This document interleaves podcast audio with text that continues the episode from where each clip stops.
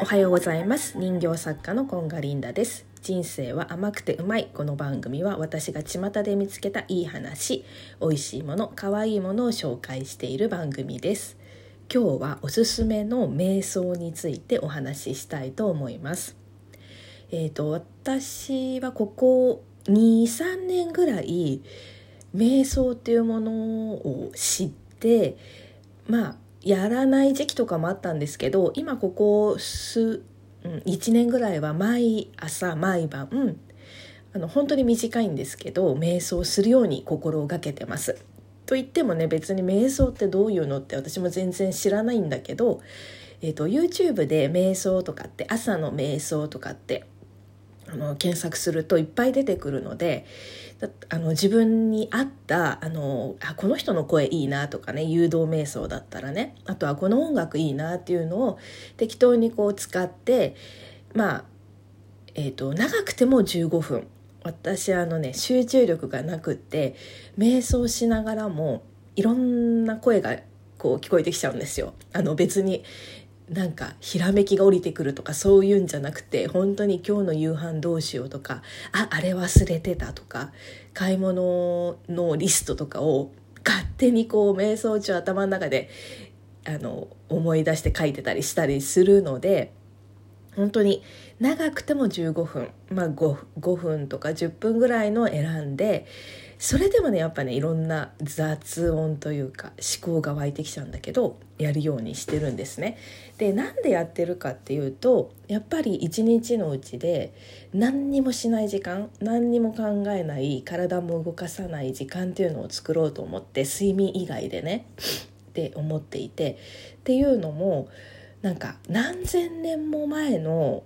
人たちもやってたしあとは異教徒の人たちも今ほら禅とか、えーと、マインドフルネスっていうふうに言ってそういう方たちもやってたりとかあと何といってもエイブラハムとかバシャールとか宇宙存在も瞑想しなさいって言うってことはこれはもう絶対なんだっていうふうに思って。やるようにしてるんですね。で最近見つけた慈悲の瞑想っていうのがすごい私に合っていていいのであのちょっとおすすめなんですけどこれはえっ、ー、とね言葉をこう言っていくんですね。でその言葉がねすごいいいのでちょっと今言ってみます。で慈悲って何だろうって辞書でちょっと調べてみたら「まあ、慈しみ」とか「憐れむ」とかっていう言葉があるんだけど仏教の仏教用語では苦しみをの取り除いて楽しみを与えるっていう風な意味みたいです。でではあの慈悲の瞑想。なんかね多分私がやってるのはショートバージョンなんですね。簡単な言葉にしているもので。でその言葉もねあのやってるその慈悲の瞑想をやってる人によって言葉も少しずつ違うんですけど私が気に入っているお坊さんこれは何人なんだろうインドの方なのかちょっと分かんないんですけどなんかそういうねオレンジ色っぽいこう僧侶の格好をした人が日本語で言ってくれている瞑想があってその人の言葉でちょっと言ってみます。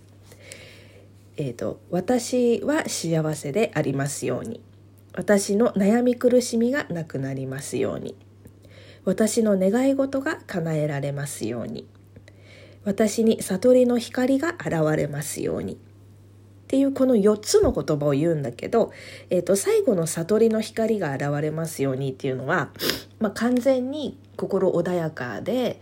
まあ、いろんなことから悩みとか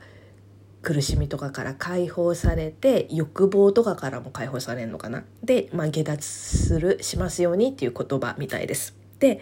まず初めに「私は」っていうわけ。私は幸せでありますように。私の苦しみ悩み苦しみがなくなりますように。私の願い事が叶えられますように。私に悟りの光が現れますようにって。まず私に対して祈るのね。その次に私の親しい生命。これ私の親しい人っていうふうに言ってる人もいます。私の親しい生命が幸せでありますように悩み苦しみがなくなりますようにこの4つの言葉は全部同じなんだけど、えーと、まず自分に祈ったら次に私の親しい生命に対して祈るのね。でその次が生きとし生けるものもう全ての生き物に対してこのお祈りをするわけ。例えばもう悪人でもいいの。もちろんね善人とか神様に対してもそうなんだけどもう悪人も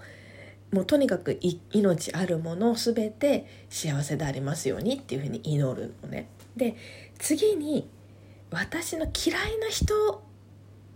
に対しても祈るわけ。私の嫌いな人が幸せでありますようにってあの悩み苦しみがなくなりますようにで私が自分が嫌いな人に対しても祈るの。で次に私を嫌ってる人も幸せでありますようにっていうふうにあのの、えーと、願うというか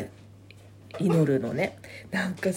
それってすごいと思って究極と思ってなんかそれだけ広い心を持ちなさいみたいなことだったりそれだけ自分が幸せ自分がまず幸せじゃないと絶対それってね私のことを嫌いな人とか自分私が嫌いな人のことなんて祈れないからまずやっぱり自分が幸せであることが大前提なんだなとかっていうふうに思ってこれをねここ最近朝晩やっています。ちょっと皆さんもこれなんかあの適度な長さなのでおすすめなのでやってみてください。では。